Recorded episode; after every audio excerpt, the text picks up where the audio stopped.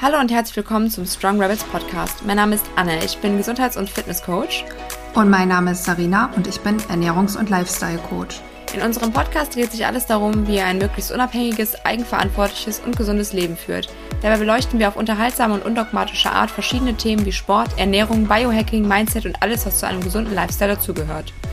Als kleine Information vorab möchten wir euch mitgeben, dass unser Podcast keinen Arztbesuch ersetzt. Alles, was hier angesprochen wird, dient daher lediglich der Wissensvermittlung. Und jetzt habt viel Spaß bei der heutigen Folge. Hallo und herzlich willkommen zurück. Heute haben wir euch ein ganz besonderes Thema mitgebracht. Ein Thema, was uns die letzten Wochen oft über den Weg gelaufen ist und beschäftigt hat. Anne und ich haben uns privat oft darüber ausgetauscht, wie wir mit diesem Thema umgehen und Jetzt fragt ihr euch wahrscheinlich, um welches Thema es heute geht. Heute soll alles um das Thema Angst einmal besprochen werden. Was macht uns Angst? Was ist Angst eigentlich? Welche körperlichen Reaktionen lösen Angst bei mir, bei Anna aus? Und wie können wir mit Angst besser umgehen? Und jetzt starten wir einfach gleich mal rein und fragen Anne mal, was macht dir Angst oder was hat dir in der Vergangenheit Angst gemacht? Oder sagen wir es mal ganz ehrlich, in den letzten drei Jahren wurde uns sehr viel Angst gemacht. Jo. Also wie bist du damit umgegangen? Wie gehst du jetzt damit um? Ja, schwierige Frage und auch jetzt die Frage, was mir Angst macht. Es gibt, glaube ich, viele Dinge, die mir Angst machen, immer auf eine unterschiedliche Art und Weise, je nachdem, was es für Situationen sind. Erstmal Hallo an alle. Wir haben jetzt gerade schon, glaube ich, zum fünften oder sechsten Mal versucht, dieses Intro ja. aufzunehmen. Ich glaube, es ist uns jetzt gelungen. Und ähm, ja, also Thema Angst. Wir kriegen es auch immer wieder aus der Community, gerade bei dir auch nochmal mit, ne? Thema Angst vor ja. bestimmten Nahrungsergänzungsmitteln oder Medikamenteneinnahme, Angst vor, was sollen die und die denken, wenn ich das und das mache, Angst vor, weiß ich nicht was. Angst, Angst, Angst. So, und die letzten drei Jahre, wie du ja auch schon sagtest, wurde sehr viel mit der Angst gespielt. Was ich mh, mm, auch denke, einen großen Einfluss darauf hat, dass wir immer kränker werden, weil Angst massiven Stress in unserem Körper ähm, auslöst weil das sympathische Nervensystem halt aktiv, aktiv wird. Und wenn wir da halt permanent in dieser Angst, in diesem Stress, in diesem Fight-or-Flight-Modus sind, werden wir irgendwann krank, weil unser Körper keine Zeit mehr hat, sich zur Ruhe zu setzen, regenerative Aufgaben zu übernehmen und sich einfach nochmal zu erholen von den ganzen Stressfaktoren. das heißt, es fördert Entzündungen und ganz viel, da können wir gleich auch nochmal drauf eingehen. Ähm, ja. ja, und die letzten drei Jahre waren wirklich geprägt von Angst. Ich habe mich auch zeitweise so ein bisschen in den Strudel ziehen lassen von dieser ultimativen Angst. Da steht dann irgendwann der Mann oder die Frau vor der Tür und zerren mich aus meiner Wohnung raus und äh, geben mir dann das Zeug, was ich nicht haben wollte. Ähm, klingt jetzt vielleicht hart. Ich glaube, für alle diejenigen, die das miterlebt haben und sich damals dagegen gewehrt haben, etwas machen zu lassen, was sie nicht wollten, aus welchem Grund auch immer, ist ja egal, was der Beweggrund war, hat man sich ja trotzdem mal gefragt, wo soll das noch hinführen? Weil es war ja wirklich so, ähm, als es anfing, ich wusste ganz genau, wo das hingeht, als die Merkel damals sagte, wir haben bald eine Impfung. Ich wusste ganz genau, dass das der einzige Ausweg aus dieser ganzen Misere ist. Und da fing es für mich schon an, diese latente Angst. Ähm, dieses Gefühl, okay, ich weiß, ich muss das machen, damit das irgendwann wieder normal wird, weil das alle anderen ja auch machen müssen. Und dann, äh, ja, hat, das, hat man das halt so im Endeffekt beobachtet und es wurde ja immer schlimmer und dann wurden ja immer mehr äh, Menschen halt auch äh, dazu mehr oder weniger gedrängt, haben sich drängen lassen, wollten es vielleicht auch einfach entweder aus Angst, aus Angst ja. vor einer Erkrankung aus Angst vor gesellschaftlichem Ausschluss, aus Angst davor, nichts mehr unternehmen zu können, aus, aus Angst, den Job zu verlieren. Richtig, also so viele. Aus Angst vor der Angst. Ja, genau. Also im Endeffekt waren ja so viele ähm, Sachen, so viele Karten, so viele Angstkarten wurden ja im Endeffekt gespielt. Und im Endeffekt kommt es ja eigentlich immer auf die ultimative Angst vor dem Tod. Es ist ja. immer, also wenn ihr das Spiel der Angst einmal weiterspielt, dann ist es so, dass ihr am Ende immer darauf darauf kommt, dass ihr Angst vor dem Tod habt. Und so war das ja auch bei mir. Ne? Ich hatte im Endeffekt, klar, erstmal die Angst vor der Spritze, um es ganz ehrlich zu sagen, weil ich wollte das nicht, weil es für mich einfach, ich habe keine Notwendigkeit für meinen Körper gesehen, das zu tun und ähm, wollte das nicht, weil ich Angst hatte, wenn ich das mache, dann könnte es für mich vielleicht schlechter gehen als jetzt. mir ging es ja gut. So wie, so wie mir dann. Ja, genau. Und vielen anderen. Ja, das ist es halt, ne? Weil man sieht ja jetzt auch im Nachhinein, meine Angst war ja auch nicht unbegründet. Viele Ängste sind aber auch sehr irrational, da gehen wir gleich auch mal drauf ein. So, das war die eine Angst. Dann aber die Angst, wenn ich das nicht machen lasse, dann habe ich irgendwann keine, das war meine Angst, weil mir war es nicht so wichtig, dass jetzt irgendwer mich doof findet oder sowas, weil mich fanden eh ganz viele Leute vorher schon doof. Also egal. Mhm. Ähm, ja, ist so, ne? Also man im Endeffekt, wenn man schon von klein auf irgendwie merkt, man ist so ein bisschen anders als andere, dann ist man das irgendwann gewohnt, dass Leute einen scheiße finden oder komisch finden. Ja. Und ähm, das war nicht mal meine Angst, da haben aber auch viele Menschen Angst vor gehabt. Angst vor Ausgrenzung, ja. Angst nicht mehr dazuzugehören, weil das hat uns immer unser Überleben gesichert, ne? Im Rudel Definitiv. zu leben. Und dieses individuelle, dieses Individualgedanke, alleine zu sein, auf sich alleine gestellt, rebellisch zu sein, gegen den Strom zu schwimmen, das ist ja das, was sehr gefährlich sein kann für einen. Weil alleine bist du nicht so stark wie in ja. einer Gemeinschaft. Und ähm, dann aber diese Angst vor, ich verliere meinen Job vielleicht, ich kann nicht mehr einkaufen gehen, ich kriege keine ärztliche Versorgung mehr. Ähm, das alles hat ja irgendwie einen Einfluss darauf, wie man sein Leben gestaltet im Endeffekt hätte ich im schlimmsten Fall irgendwann unter der Brücke, wäre ich unter der Brücke gelandet, hätte kein Einkommen mehr gehabt, hätte keine Freunde mehr gehabt, hätte keine Wärme mehr gehabt, keine ärztliche Versorgung, gar nichts mehr. Und im Endeffekt wäre ich gestorben. Früher als vielleicht. Ne? Also das war jetzt so mein ultimative ja. Horrorgedanke, den man ja gar nicht so konkret durchspielt, aber das war ja diese, diese unbewusste Angst oder diese unterbewusste Angst, die ja immer mitschwingt. Und mit der sie ja auch ganz bewusst, die wurde ja sehr bewusst auch eingesetzt, um die Leute zu dem größeren Ziel Gemeinwohl ne, unter dem Deckmantel quasi dahin zu bekommen, ja. Ja, richtig. Und das jetzt mal halt ne, als Beispiel von, von den letzten drei Jahren.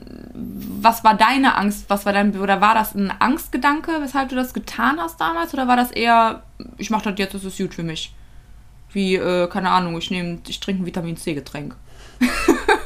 Äh, also, glaube, dass ich auch mich schon anfänglich ein bisschen habe mm, beängstigen lassen, was jetzt den Virus als solchen anging. Das hatte ich ganz am Anfang auch.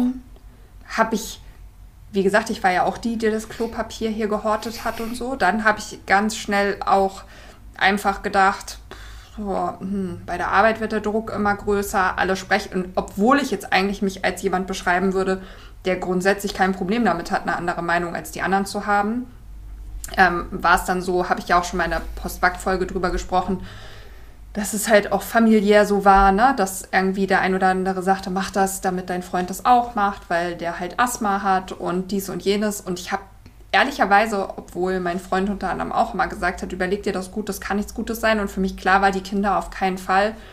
Habe es dann gemacht, aber ich glaube, es wäre jetzt verlogen und auch irgendwie eine Ausrede zu sagen, dass ich es aufgrund von Angst gemacht habe. Also ich mhm. habe es, glaube ich, weder wirklich aus Angst vor dem Virus gemacht, aber ich hatte halt auch nicht so viel Angst vor der Impfung, weil ich war vorher halt durchgeimpft und ich habe auch zweimal eine Grippeschutzimpfung bekommen in der Vergangenheit. Ich glaube, die letzte vor Postwag war ein Jahr her und ich hatte nie was. Mhm. Also ich habe mich vermeintlich so in Sicherheit gewogen, dass ich dachte, okay, Mann, es haben jetzt schon so viele bekommen. Es hat ja auch ziemlich zeitversetzt erst mal mitbekommen, was für Schäden dann aufgetaucht sind. Aber diese, ich finde, diese Angst, die ich dann danach bekommen habe, die war schlimm. Also am Anfang, können wir ja nachher auch nochmal drauf eingehen, hatte ich ja durch den Virus oder das Spike aus der Impfung ja dann eher, ne? aber es ist ja quasi auf dieser Basis des Virus aufgebaut, richtige Angstzustände und habe ähm, ja nächtelang gedacht, ich sterbe, meine Tochter stirbt, mein Freund stirbt, wir werden schwer krank, die ich überhaupt nicht mehr zuordnen konnte, die also ähm, rein biochemisch in meinem Körper ausgelöst wurden von diesen ganzen Dingen, die kaputt gingen. Danach habe ich eine ganz krasse Angst entwickelt, dass jetzt alles komplett anders sein muss. Ähm, also und ich würde sagen, jetzt so langsam komme ich vielleicht wieder an in einer Phase, wo die Ängste nicht mehr so groß sind. Aber mm, unabhängig von den letzten drei Jahren kenne ich natürlich auch Ängste hier und da vor. Aber ich habe halt festgestellt, was du schon angesprochen hattest mit manchen meiner Follower, dass ich es aus meiner persönlichen Sicht unheimlich krass finde und mich manchmal frage, warum es gar kein Problem war, sich mit einem mit einer Substanz impfen zu lassen, bei der wir alle gar nicht wussten, was das ist, man jetzt aber in so einer krassen Angst lebt, was man jetzt vielleicht tun kann, um zu heilen. Und quasi man da merkt, dass auch die Gesellschaft und das gesellschaftliche Bild von vielen Themen, Gesundheitswesen etc., über Jahre dafür gesorgt hat, dass Leute heutzutage vor eigentlich extrem natürlichen Umständen so eine Angst entwickelt haben. Und ja, das hat uns ja quasi dazu bewogen, hier mal darüber zu quatschen und euch mal ein bisschen mit in unseren Kopf zu nehmen. Ja, das sind halt jetzt nun mal jetzt zu den letzten äh, drei Jahren, drei, vier Jahren, ist auch schon super lange her, ne? Ist das so krass ja. eigentlich? Ähm, und ich glaube, dass bei vielen Menschen diese Angst latent, also die bleibt. Das ist immer ja. so unterbewusst, hattest du ja jetzt nochmal in der Story ähm, auch gefragt, ne, ob es jetzt wieder ein komisches Gefühl ist. Ähm, ich zum Beispiel hatte ja immer ein komisches Gefühl, wenn jemand krank ist in meiner Nähe, weil ich einfach keinen Bock habe. Ich habe das mal gehasst, wenn ich erkältet war. Aber auch vorher und nachher immer gleich. Viele Menschen haben jetzt aber verstärktere Angst, weil die denken, das ist irgendwie schlimmer als irgendwas anderes. Wenn jetzt jemand hustet, versus von vor vier Jahren. Ähm, man kann es halt nicht mit hundertprozentiger Sicherheit sagen. Ähm, wenn ich mir die Statistiken mal so angucke, ähm, plötzliche Todesfälle mal so angucke, weiß ich nicht, wovor man jetzt mehr Angst haben sollte. Maß mir da auch nicht irgendwie ein, ein Urteil, wirklich ein abschließendes an, weil ich stecke da nicht drin. Aber ähm, Fakt ist, wir werden alle irgendwann sterben. Das ist Fakt. Und wie wir das Leben zwischen der Geburt und unserem Tod gestalten, liegt natürlich zum einen an uns und auch wie wir unsere Prioritäten setzen und auch wie weit oder kurzsichtig wir denken und wie wir mit unserem Körper umgehen. Und viele Dinge.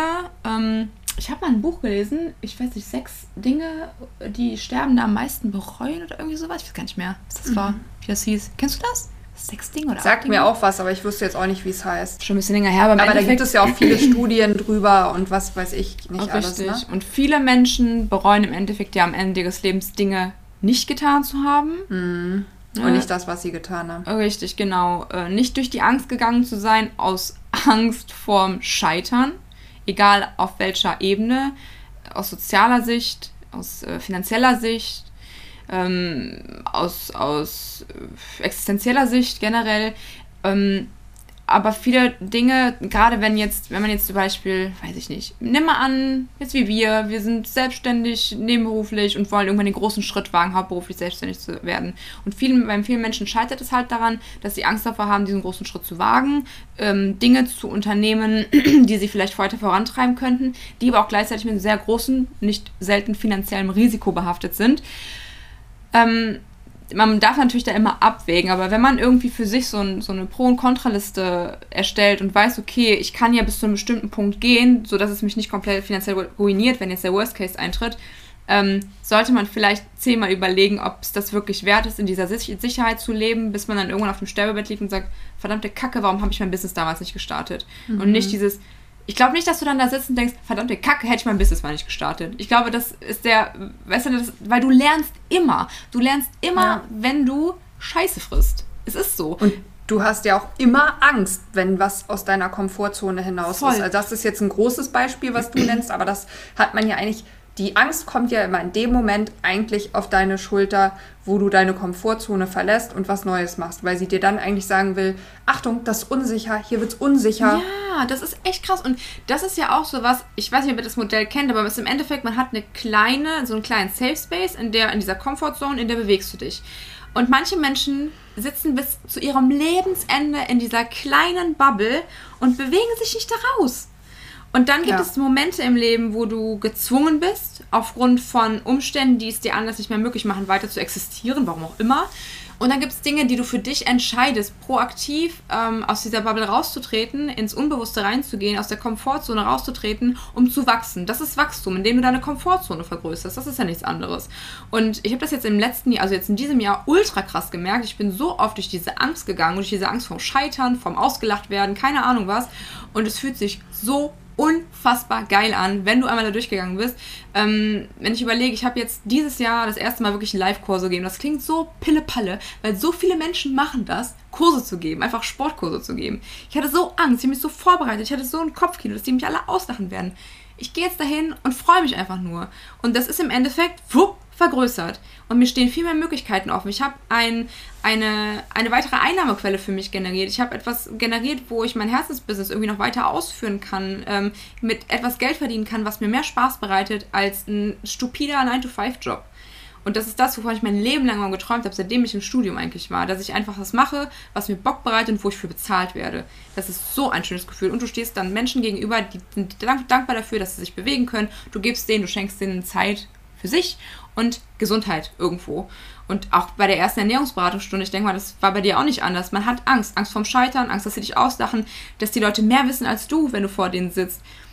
Es ist so bescheuert einfach, weil im schlimmsten Fall ist es unangenehm. Ja, was willst du denn machen? Was, was soll denn passieren? Du wirst nicht alle deine Freunde verlieren, nicht dein Haus verlieren, gar nichts habe ich jetzt auch immer noch. Also vor jeder Coachingstunde, dass ich so ein bisschen, also Lampenfieber aufgeregt bin, ja. mir die Sachen nochmal durchlese und immer denke, na, kriege ich das alles hin? Ist ja ein bisschen ähnlich, vielleicht vergleichbar mit, ähm, ja, auch in der Schule. So wenn man was nicht sagen mag, ne? Genau. Das versuche ich auch immer den Kindern mitzugeben und zu sagen, ey, es ist egal, ob die anderen lachen, weil die meisten von denen würden sich auch niemals trauen, den Mund aufzumachen und geh voran und das, was du willst, mach. Ne? Und ich glaube, dass bleibt bis heute so. Es gibt bestimmt Menschen, die sind, könnte ich mir vorstellen, auch so abgestumpft, dass sie das nicht haben. Ne? Aber ich viele, bin auch da überzeugt, ja, je, je, gefühlvoller man ist, desto mehr Emotionen man generell wahrnimmt. Ne? Und so wird man ja auch irgendwie mehr wahrnehmen, wenn man Angst hat oder aufgeregt ist. Und ich glaube, Angst und Aufregung und Mut und sowas alles liegt ja auch ganz nah beieinander. Voll. Wobei mir da jetzt gerade auch noch so ein ähm, Gedanke kommt, dass vielleicht gerade hochsensible Menschen, wie ich uns jetzt auch betiteln würde, irgendwie, oft ähm, mehr dazu geneigt sind, sich so mehr in den Schatten zu stellen, sich weniger wert zu fühlen und dementsprechend auch immer öfters Angst haben vor dem Scheitern, Angst vor dem Ausgelacht haben, weil man einfach so viel intensiver spürt, weil es so viel unangenehmer dann für einen ist, wenn man dann doch ausgelacht wird oder wenn doch jemand sagt, nein, das ist nicht richtig, wie du das machst oder was du gesagt mhm. hast. Das hatte ich ja in der Schule, darum war ich auch in der Schule immer so still, weil ich immer Angst hatte, mich zu melden und der Lehrer dann sagt, nee, Anne, das ist falsch, du bist so dumm. Und darum habe ich dann immer gar nichts gesagt. Und aber ich habe immer lieber gesagt Echt? und habe hab dann ja, aber ich habe zum Beispiel dann oft das mache ich heute auch dann noch eher proaktiv hinterher zu sagen, ich weiß, es war total falsch oder blöd. Ne? also dann lieber, dass jemand sagt, nee, das war richtig, aber damit es bloß nicht so rüberkommt, als würde ich vermeintlich von mir denken, dass das jetzt richtig wäre. Aber das ist ja auch wieder so ein Akt, der, also so eine, so eine Aktion, ja, genau. die aus Angst halt quasi kommt. ja, genau, die aus Angst. Ne? Ja. Ja, krass. Ja, und das ist halt im Endeffekt total dumm, weil ähm, A1, das dürft ihr euch immer merken, gehatet wird immer von unten nach oben. Wenn jemand euch auslacht, ist der immer auf irgendeine Art und Weise ähm, schlechter als ihr. Und sei es Oder nur. Getriggert. Ja, genau, getriggert. Und sei es nur, der ist mental auf einer anderen Ebene als ihr und ist einfach noch mental nicht so selbstbewusst angekommen, mit sich in Reinen wie, wie ihr. Es muss jetzt nicht unbedingt nur aufs Wissen bezogen sein. Es kann ja auch sein, dass er mehr weiß als ihr auf diesem Gebiet und euch dann auslacht aber nur, weil er selber irgendein dickes, fettes Problem in sich hat und dementsprechend nicht auf eurer Ebene mitschwingt. Und wenn jemand größer ist als ihr, mehr weiß als ihr, aber auch ähm, vom mentalen Aspekt her einfach besser oder gleichwertig ist, wie ihr es seid, dann wird er nicht lachen. Dann wird er sagen, hey, ich habe einen Tipp, wie du es noch besser machst oder schau mal hier, aber nicht ja.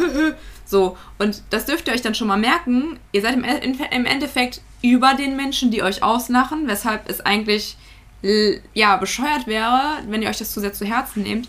Gleichzeitig weiß ich natürlich, wie unangenehm sich das anfühlt, weil man einfach auch in der Kindheit viele Dinge erlebt hat, die einem vielleicht noch sehr, ja... Ja, die einen geprägt haben, ne? Voll. Angst ist ja, glaube ich, auch was, was ich sagen würde, was auch viel mit Prägung zu tun hat. Du kriegst das ja von klein auf an eigentlich dann schon an, auch anerzogen.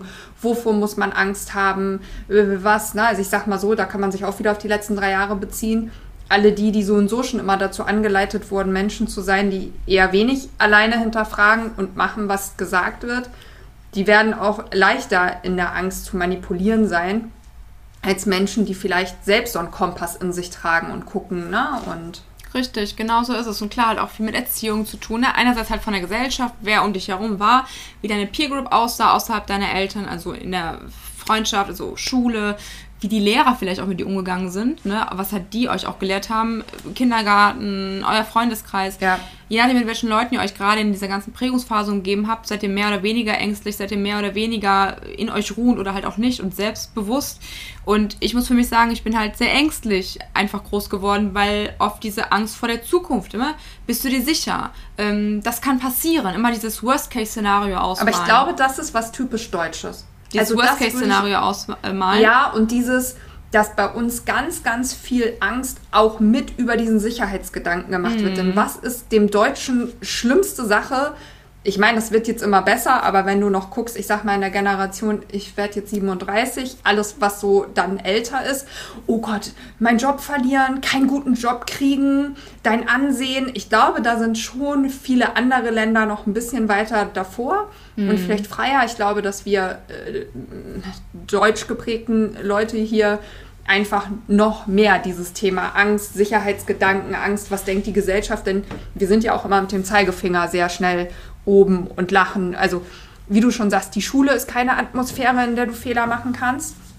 Und ich erlebe das auch immer wieder bei der Arbeit, dass nee. auch die Arbeit oft keine Atmosphäre ist, in der ähm, Fehler gewünscht sind oder Leuten das ziemlich unangenehm ist. Also ich bin zum Beispiel auch immer so bei der Arbeit auch, dass ich sage, ja, kann mein Fehler sein, weiß ich nicht, aber ohne, dass ich mich mittlerweile dann so, ja, schuldig fühle oder denkst, Gott, ich muss jetzt Angst haben vor der Reaktion, ne? Ja, ich denke mittlerweile auch, ja, dann kündigen die mich halt. Also tut ja. mir leid, aber das ist halt was, was ich von meinem Freund, und da wollte ich auch gerade sagen, ich glaube, dann ist mein Freund kein Deutscher. ja, nee, weil der hat im Endeffekt was ganz anderes in seiner Familie gelehrt bekommen, was natürlich okay. auch immer ziemlich schwierig ist, weil wenn natürlich da zwei Welten aufeinander prallen, die eine, die Angst hat, wenn man was falsch macht, dann landet man unter der Brücke und der andere, ja, ist doch egal, man findet auch wieder was anderes und es gibt mehrere Brücken und äh, ne, mein Freund ist halt so voll, ja, die haben das halt so, ne, wird schon schief gehen. Das, das sind halt auch unter Unternehmerfamilie äh, im Endeffekt, die haben auch Scheiße erlebt, die haben geile Zeiten erlebt, aber die haben gemerkt, es geht immer weiter. Das hat mein Freund halt auch mitbekommen. Ne? Egal wie sehr du am Boden bist, ob du viel oder wenig zu fressen zu Hause hast, es ist irgendwie immer weitergegangen. Und das muss ich ganz ehrlich sagen, wir sind jetzt seit fast sieben Jahren, glaube ich, zusammen. Oh, ich, ich, hoffe, Kevin hört das nicht, wenn ich jetzt wieder nicht sicher bin. Auf jeden Fall. Warte, ich muss kurz rechnen. 17, 18, 19, 20, 21, 23. Äh, ja, äh, sieben im Dezember. Ähm, auf jeden Fall. Äh, in diesen ganzen sieben Jahren ist, bin ich immer mehr äh, auch zu der Person geworden, die ich eigentlich sein will, weil ich immer weniger in dieser Angst lebe. Ähm, und auch ja, Angst. Das ist ein guter Aspekt, wie sehr uns Angst auch hindert und lähmt, ne? Voll. Auch Angst so sein. Klar, ich, wie gesagt, ich war immer irgendwie schon authentisch ich selbst, aber ich habe halt oft noch meine Fresse gehalten, wo ich mittlerweile gar nicht meine Fresse halte. Ähm, und so diese Angst vor der, vor der Zukunft, die Angst, was soll denn passieren, die Angst, was die Leute denken, hatte ich eher weniger, aber Angst, was soll passieren, wenn ich das und das mache, habe ich immer weniger. Und das muss ich echt sagen, liegt auch mit an meinem Freund. Und da halt auch echt nochmal so ein Appell. Ähm, es ist nicht immer schlimm, wenn euer Partner anders tickt als ihr und ihr dürft auch immer die positiven Eigenschaften von eurem Partner vielleicht mal sehen als ähm, Geschenk, weil das ist für mich ein Geschenk. Wenn ich jetzt jemanden hätte, der genauso wäre wie ich, ja, wir wären wahrscheinlich die Spießerfamilie schlechthin geworden. Ich hätte wahrscheinlich jetzt schon drei Kinder geworfen und äh, wäre maximal sicher maximal sicher in einem, in einem Vorstadt äh, irgendwo Gebäude wohnend. Ähm, mein Partner würde wahrscheinlich das Geld in Schubkarren nach Hause bringen, wäre wahrscheinlich aber irgendwann ausgebrannt mit 55 spätestens. Und äh, wir würden einfach den kompletten Hamsterrad-Lifestyle wahrscheinlich leben, weil man sich dann halt beide so hochgeschaukelt hätten. Oder ich wäre wahrscheinlich vorher schützen gegangen, weil ich es halt nicht ausgehalten hätte. Man weiß es nicht. Ähm, ja, interessant. Ja, was wolltest du sagen? Ja, interessant, dass das bei dir so ist. Ich glaube, bei uns ist das zum, also zu einem großen umgekehrt. Teil umgekehrt, dass ähm, mein Freund der totale Sicherheitsbewusste ist, obwohl es jetzt sich auch nach den letzten drei Jahren viel, viel, viel in seinem Denken verändert hat. Aber ich komme halt aus einer Familie, mein Vater ist selbstständig schon immer und ähm, was das angeht, ist es bei mir zum Beispiel auch so, dass es mir gar keine Angst macht. Ne? Klar, jetzt mit Kind und Verpflichtungen ist es schon so, dass ich ein bisschen nachdenke, aber deshalb ähm, bin ich auch so, ich würde auch sagen, jo, wir wandern aus, wo wollen wir hin? Was machen wir jetzt? Wir kriegen das schon alles hin, ne? Aber ich bin natürlich auch mittlerweile beeinflusst durch diesen Gedanken dann, okay, wir brauchen auch eine sichere Base, man soll dies und jenes. Also, das ist vielleicht auch ganz interessant. Ängste sind ja auch was, also die können gut anstecken. Ne? Also ja. wenn ihr euch immer in einem Umfeld von Menschen aufhaltet, die immer in der Angst und nicht im Vertrauen sind oder in der Liebe. Und ich würde sagen, Liebe und Vertrauen ist dann das Pendant dazu, dass du immer irgendwie in dieser Angst lebst, dann steckt das auch an, ne? Also mehrere Menschen mit Ängsten äh, potenzieren sich. Also bestes Beispiel, ich habe totale Höhenangst und mag Boah, gar nicht so gerne Dinge, die hoch sind. Und das hat meine Tochter jetzt auch. Also nicht so schlimm wie ich, aber da ist es zum Beispiel mit Kindern, erlebst du das. Hast du vor was Angst? Sorgst du dafür, dass deine Kinder auch ihr Leben lang, wenn sie durch diese Angst nicht irgendwann mal selbst durchgehen, direkt Angst haben. Ja, ja, weil die das natürlich unbewusst mitbekommen, ne? Weil da wahrscheinlich irgendwann mal Situationen waren, wo die es gemerkt haben, dann haben die gemerkt, okay, Mama hat das bis jetzt nicht gemacht. Dann, also ne, keine Ahnung, irgendwo runtergesprungen, jetzt weiß ich nicht, was weiß ich, Bungee-Jumping oder sowas. Oder die ist jetzt bis jetzt nicht auf einen hohen Turm geklettert oder hatte dann immer ein blasses Oder wenn ich im Skilift fahre und jedes Mal Angst habe, dass er unterwegs anhält und ja, das oh, merkt man schon. Da kann ich noch so sehr tun. Als, oder, oder ich sag mal so, ähm, ich mag nicht gerne, wenn wir allein zu Hause sind, allein in meinem Bett schlafen. Und das weiß Mausi auch schon mittlerweile. Dann sagt sie immer, ja, und wenn wir uns jetzt streiten, dann schlafe ich nicht bei dir, dann kannst du wohl die ganze Nacht nicht schlafen, weil du dann wieder Angst hast. Toughest Girl, würde ich sagen. Ja, also äh, das, man, man kriegt es auch mit, auch wenn man jetzt, und das habe ich ihr nie erzählt, ne? Ja. Das sind Dinge, die man einfach spürt. Und so ist das ja auch, also nonverbal. Wenn du immer nur mit Leuten zusammen, also bestes Beispiel sind, glaube ich, wir zwei wir haben ja ziemlich viele identische Ängste auch. Das schaffen wir nicht, das können wir nicht, dann erzählen wir uns das. Ich meine, wir haben ja schon mal berichtet, wie wir uns fast in die Hosen gemacht haben, zum Flohfest zu gehen. ja, ähm, so wir treffen beide nicht so gerne Menschen, die wir vorher eigentlich noch nicht kannten ja. und sind dann, also ja, es gibt ja ganz viele Dinge, die auch für uns, oder können wir so einen Workshop geben? Ich meine, wir haben uns in die Hosen gemacht dafür. Ja, ne? ja und auch da, Angst vor dem Scheitern, ne? Und es ist im Endeffekt ja. so bescheuert, weil. Und vor der Bewertung. Ja, richtig. Ja, der Menschen, dass jemand sagt, ne? Was Geld nicht wert oder weiß ich nicht was. Ne? Dass man im Endeffekt ja. seine Arbeit ja, das ist im Endeffekt dieses, auch dieses Imposter-Syndrom, ne? dass man halt quasi meint, man weiß immer noch nicht genug, um wirklich rauszugehen und Dingen und Menschen was zu erzählen und ähm, es wird dann jemanden geben, der meckert. Wobei, das gibt es ja immer. Ich möchte gerade ja. mal kurz nochmal erklären, was eigentlich bei Angst passiert im Körper. Da habe ich mir nämlich eine schöne Erklärung nochmal rausgesucht. Wir sind ich? echt miteinander verbunden, weil gerade eben wollte ich sagen, komm, aber wir können doch nochmal oh. beschreiben, was passiert eigentlich im Körper dann. Ja. Nachdem wir schon so viel gequatscht haben. Also, Angst ist ein Gefühl, das sich bei der tatsächlicher oder nur vorgestellter Gefahr einstellt. Unser Organismus ist darauf aus, sich am Leben zu erhalten. wird Gefahr gemeldet, kommt es nach einer kurzen Schrecksekunde zu einer Alarmreaktion. Und das sympathische Nervensystem tritt dann in Aktion. Es ist zuständig für die Aktivierung unseres Körpers. Unser Körper wird auf Kampf oder Flucht vorbereitet, was ich ja eben auch schon mal erklärt hatte. Wir haben ja den Sympathikus und den Parasympathikus. Der Parasympathikus ist quasi für all das zuständig, was im Endeffekt am Chillen ist. Ne? Und Rest and Digest Modus wird dann angeschaltet und der Sympathikus ist wirklich dieses Fight or Flight. Und so ein paar Angstsymptome kann ich ja mal gerade kurz nennen, die ähm, durch das sympathische Nervensystem hervorgerufen werden. Das sind unter anderem erhöhter Herzschlag und Blutdruck, erweiterte Herzkranzgefäße, ähm, die Blutgefäße der Haut und inneren Organe verengen sich, die Skelettmuskeln werden stärker durchblutet und spannen sich an. Wir sind also zu Kampf oder Flucht bereit. Ähm, wir verbrauchen mehr Energie, der Stoffwechsel wird beschleunigt, wir verlieren den Appetit, die Verdauung wird eingestellt. Darum, wenn ihr viel Angst habt, kann es sein, dass ihr entweder Durchfall bekommt oder alles oben oder unten halt, ne, oben oder unten komplett rauskommt oder Verstopfung bekommt, das kann auch sein. Ähm, Blutzuckerspiegel und die Blutfettwerte steigen, unser Speichelfluss wird reduziert, der Speichel wird zähflüssig. Wir verlieren die Lust auf Sex, die Genitalien werden schwächer durchblutet, ähm, unsere Pupillen erweitern sich, um das Sehfeld zu vergrößern.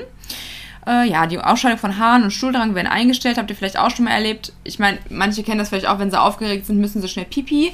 Ähm, ich kenne das aber auch, wenn man zum Beispiel, ich hatte das mal, da habe ich meinen Geburtstag gefeiert und ich hatte so Stress, weil ich halt so viele Gäste hatte und die ganze Zeit denen halt was zu essen, zu trinken. Ich musste so dringend pipi. Ich habe, glaube ich, das vergessen drei Stunden lang. Das, und dann irgendwann tat meine Blase so weh, weil man einfach Oder durch diesen... Ja? Kenne das auch ähm, wegen der Flugangst und so. Ja. Also ich kann auch elf oder zwölf Stunden nicht einmal auf Klo müssen, obwohl ich was trinke, weil ich so eine Angst habe, im Flugzeug auf Klo zu müssen. Boah, denkst du auch mal, du wirst dann runtergespült, weil dann auf einmal... Ja, ja, ich fall da raus. ja. Ihr merkt, mit uns stimmt was nicht. Uns ich hat die Angst auch fest vor, im Griff. Wie wir dann im Flugzeug, was aber so eine Sarina, so eine Anne da ausgespült werden im ja. Flug. oh, das was du. Ja, das kommt dann aber so abrupt, immer so. Ja. Erst nichts und immer. oh, ich hasse das. Aber an dem, was du eben beschrieben hast, sieht man auf jeden Fall ganz schön, wie krank halt wir sind. Angst machen kann. Und das ja. ist was, was ich zum Beispiel auch immer vielen ähm, meiner Follower, die ja dann auch oft irgendwie betroffen sind, mitgebe. Und was ich auch die ganze Zeit gesagt habe, also ich hatte auch diese Angst zu sterben. Aber ich habe genau das gemacht, was du gesagt hast. Ich habe sie dann in einer Therapiesitzung quasi komplett zu Ende gespielt.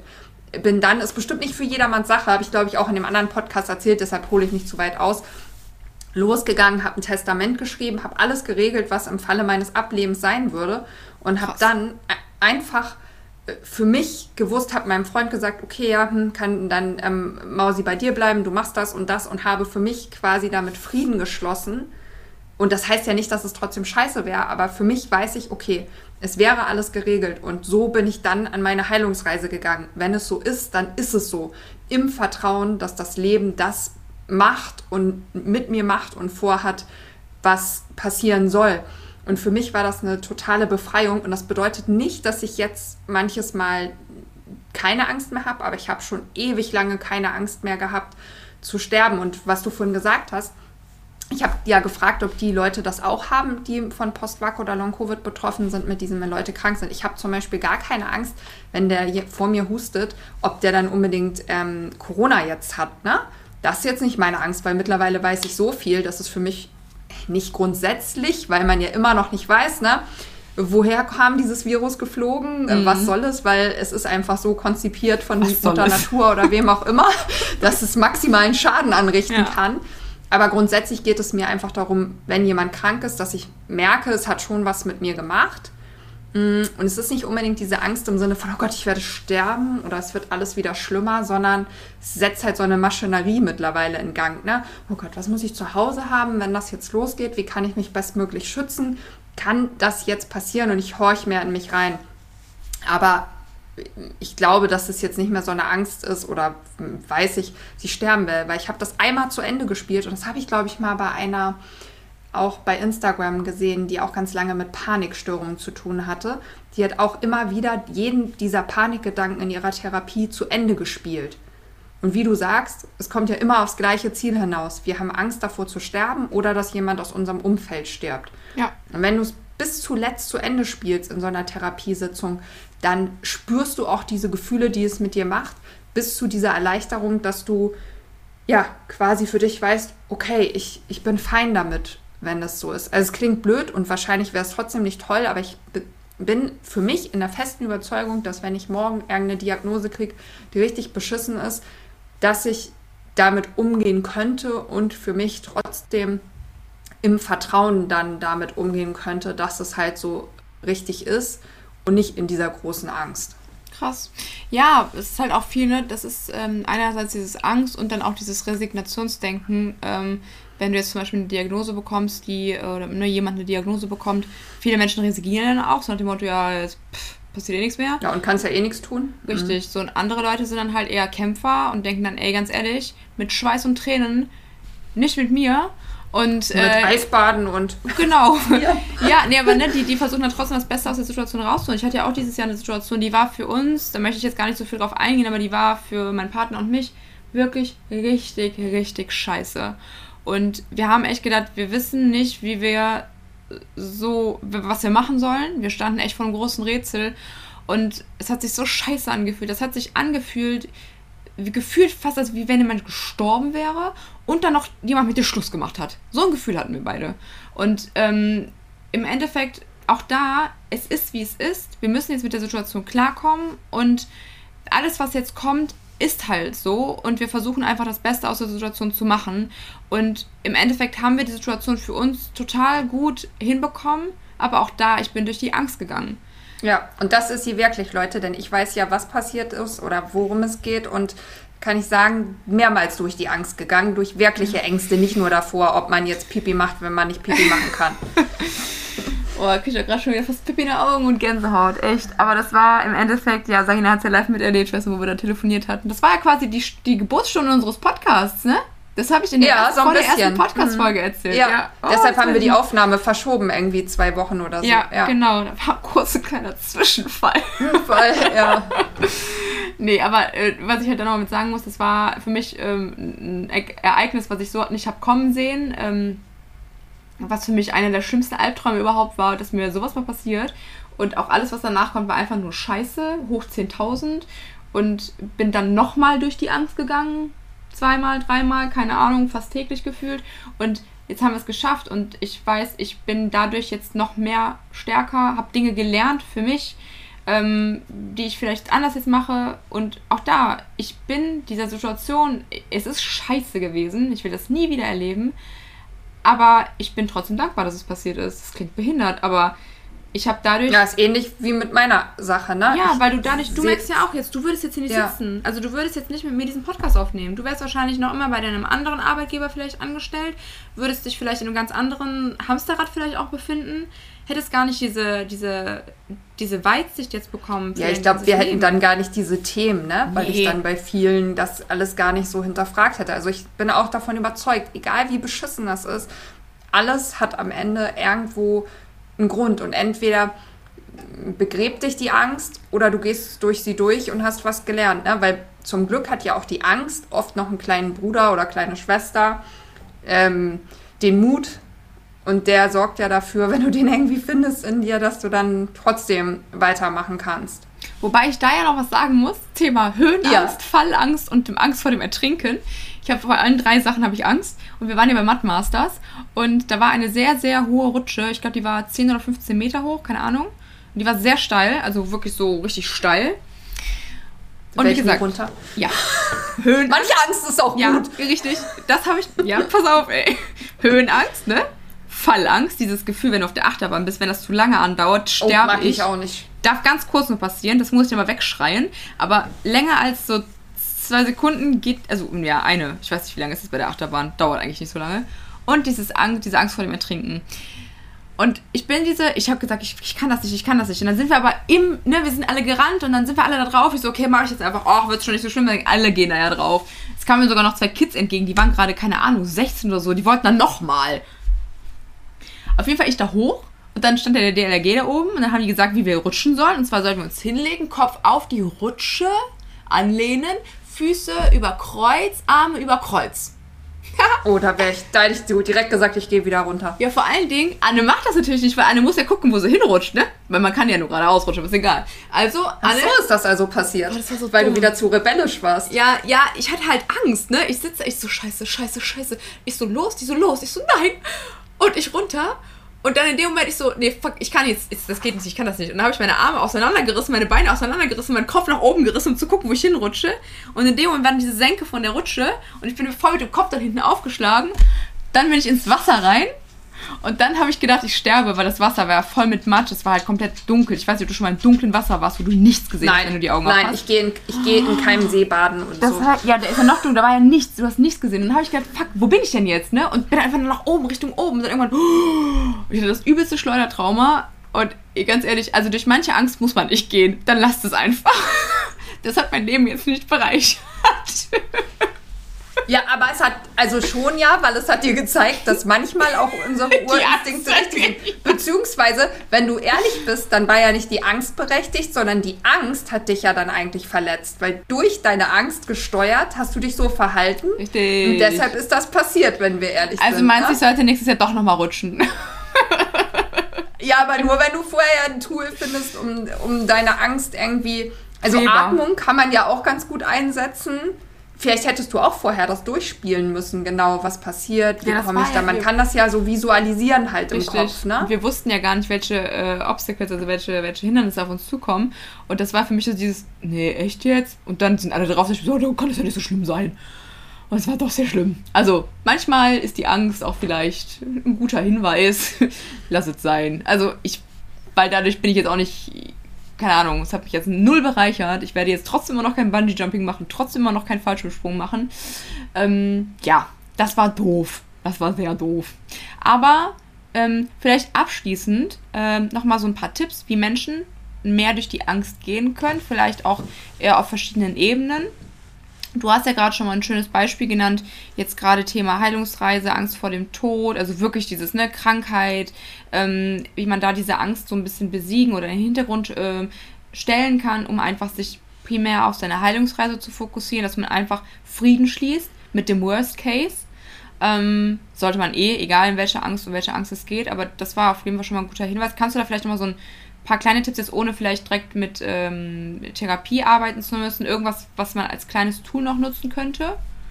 Also ich habe das auch einfach für mich so in den Gedanken einfach durchgespielt, ne? Ja. Und mh, ich glaube, dass das generell für jeden Menschen gut wäre, sich mal diese Frage zu stellen für sich selber. Wie möchte ich sterben, wie soll das nachher sein, wie soll meine Beerdigung sein. Ich glaube, wenn man nicht vor all den Themen, die einen Angst machen und Unbehagen bereiten, immer wegläuft, sondern sich ihnen stellt und da mal durchgeht, dass es schon mal ganz viel bringen kann. Und die andere Angst, die ja, glaube ich, viele Leute mit Erkrankungen haben, ist ja, oh, gehen die Symptome weg, ähm, werde ich jemals wieder so sein. Und auch da es macht auf Frequenzebene, auf Energieebene, auf mentaler Ebene so einen Unterschied. Ob du immer wieder in diesem Film drinne bist, das wird nicht weggehen, das wird nicht weggehen. Ich habe Angst, Angst, Angst, Angst, anstatt ich gehe ins Vertrauen, ich habe Vertrauen, es ist alles für mich und dir das erarbeitest, wie auch immer durch Journalen, Meditation. Es gibt ganz, ich habe auch ganz viele so Meditationen gemacht zum Thema Angst, also wo die das dir dann so sprechen, ne? geführte mhm. Meditation. Mhm und dich da rausholen, weil das macht so einen heftigen Unterschied und das hört sich natürlich immer so leicht an, das ist nicht so einfach, da muss man natürlich dran arbeiten, aber du wirst nicht heilen und du wirst Dinge nicht erreichen in deinem Leben und wirst auch niemals die Person, die du bist, ne, wenn du nicht irgendwie einen Umgang mit deinen Ängsten. Denn die, meisten, die meiste Angst haben wir vor Dingen, die wir uns in unserem Kopf vorstellen und nicht vor Dingen, die wirklich passieren. Ja, das darf man halt auch nochmal, man darf da wirklich mal manchmal so ein Resümee ziehen, weil wir sind ja jetzt nicht alle gerade drei Jahre alt, sondern schon ein bisschen älter. Wie oft war eure Angst vor irgendetwas begründet. wirklich begründet? Genau, sei es vor der Klassenarbeit, vor, weiß ich nicht, irgendeinem Vortrag, vor, wie jetzt bei mir, einen Gruppenkurs geben, vor, was weiß ich, wovor man Angst hat. Keine Ahnung. Äh, man hat ja vor bestimmten bescheuertsten Sachen eigentlich Angst teilweise. Ähm, wie oft war die Angst begründet? Zieht er vielleicht mal so ein, so ein Resümee. Ähm, prozentuale Verteilung äh, war begründet, war nicht begründet. Und meistens kommt man darauf, dass es eigentlich im Endeffekt immer gar nicht so schlimm war, wie man sich vorgestellt hat. Manchmal schon, manchmal war es wirklich super unangenehm. Aber größtenteils ist es echt so, dass wir uns im Vorhinein zu viel Gedanken machen. Da habe ich auch noch eine schöne Anekdote. Gerade wenn ihr vielleicht Angst habt, Dinge zu machen, die euch weiterbringen im Leben, im Job oder so, ähm, und dann lieber alles hundertmal, tausendmal durchdenkt, anstatt einfach mal zu machen und eventuell das auch an Fehlern zu lernen. Da habe ich jetzt auch gerade nochmal, das hört man auch eigentlich immer wieder, stand jetzt gerade mal in dem Buch drin, was ich gerade lese, eins von den 500, die hier zu Hause angefangen rumliegen, die 1%-Methode, ich glaube, das ist Atomic Habits auf Englisch. Mhm.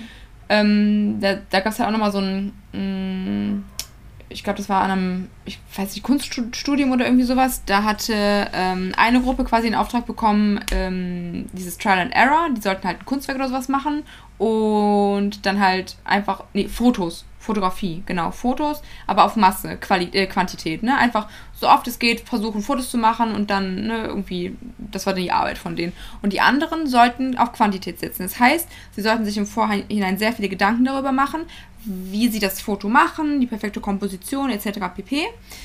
Und am Ende war die Gruppe mit der, die auf Quantität gesetzt haben, die einfach gemacht haben und dann während die gemacht haben, gemerkt haben, oh, das kann anders, oh, das kann besser, die hatten die geileren Ergebnisse als die, die sich alles zerdacht hatten. Mhm. Das könnt ihr euch im Endeffekt für alles merken und halt auch so dieses Thema Angst.